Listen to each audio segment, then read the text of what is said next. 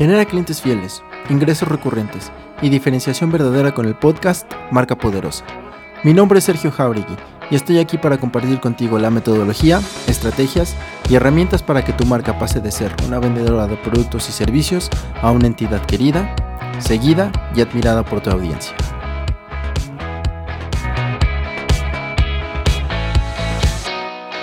Sí, son momentos extraños los que las personas estamos viviendo el día de hoy. Vamos de la incredulidad a la angustia, de la esperanza al temor y de la expectativa a la exasperación. Y lo mismo sucede con las marcas. No tienes idea de la cantidad de llamadas y mensajes que he recibido de parte de clientes y amigos diciendo que tan solo en un par de semanas sus empresas o sus proyectos han visto disminuidos sus ingresos o incluso han visto detenida toda su actividad. Estamos entrando en terreno peligroso, muy peligroso. Marcas y negocios comienzan a sentir pánico. Y claro, esto podría parecer lógico, pero el que lo sea no significa que es lo correcto. Hoy te quiero compartir algunas recomendaciones y tips para que tu marca resienta en menor medida el efecto de la situación sanitaria que estamos viviendo para que la cuarentena, cierre de negocios y parón económico no te sea tan grave. Empecemos. Primero, detente, pero literalmente detente. Seguramente tus actividades se han visto disminuidas, por iniciativa propia o por orden de gobierno. Y lo que normalmente sucede es que por impulso y por temor realizamos acciones, generamos ideas, y tomamos cualquier alternativa que se nos presente. Y cuando hacemos esto, los proyectos que son express suelen dar más problemas que beneficios. Si de todos modos tienes que parar, tómate un día o dos para tranquilizarte. Respira. Mira bien todas las alternativas que tienes. Ya sé que ante la, la situación parecería ser difícil, pero inténtalo. Por favor, no actúes por impulso. Segundo, aprovecha este tiempo para reafirmar tus valores de marca. Es muy sencillo que en estas situaciones dejemos de lado todo aquello en lo que creemos y realicemos acciones que normalmente no haríamos. Ten en cuenta que esta situación va a pasar y que a la vista de tus clientes, colaboradores y proveedores, lo que hagas en estos momentos marcará por mucho tiempo la imagen de tu marca. Tercero, mantente presente. Generalmente en escenarios como el que estamos viviendo, las marcas medianas y pequeñas, lo primero que hacen es cortar su comunicación. Dejan de interactuar con sus clientes y con las personas en general. Tú continúa comunicando, comparte tus vivencias con las personas. Hoy más que nunca, se sentirán identificadas con tus preocupaciones, tus sueños y tus alegrías. Y esto fortalecerá el lazo que tienes con ellos. Cuarto, por favor, no te aproveches de la situación. He visto como muchas marcas, empresas y negocios, más de lo que me gustaría, se intentan aprovechar de la situación para vender productos y servicios. No es momento de hacer leña del árbol caído. Nunca lo es, aunque desafortunadamente siempre sucede. Este es momento de ser solidario y de pensar en los demás más que en uno mismo. Estos cuatro puntos son los que todas las marcas deberían de tomar en cuenta. Y seguro me vas a decir, Sergio, esto no, no alivia la situación económica a la que me estoy enfrentando.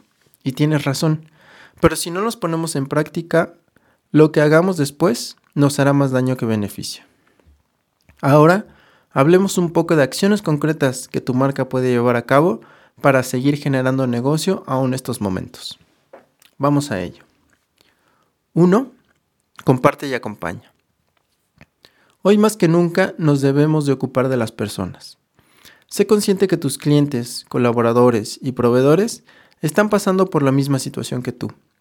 Desde hoy y hasta que nuestras vidas se regularicen, las acciones de negocio ya no se deberán centrar en competir por el mercado, sino en cuidar a la comunidad, grande o pequeña, con la que contamos, aportando soluciones para sus vidas y que ciertamente se relacionen con los productos y servicios que compartimos con ellos día a día.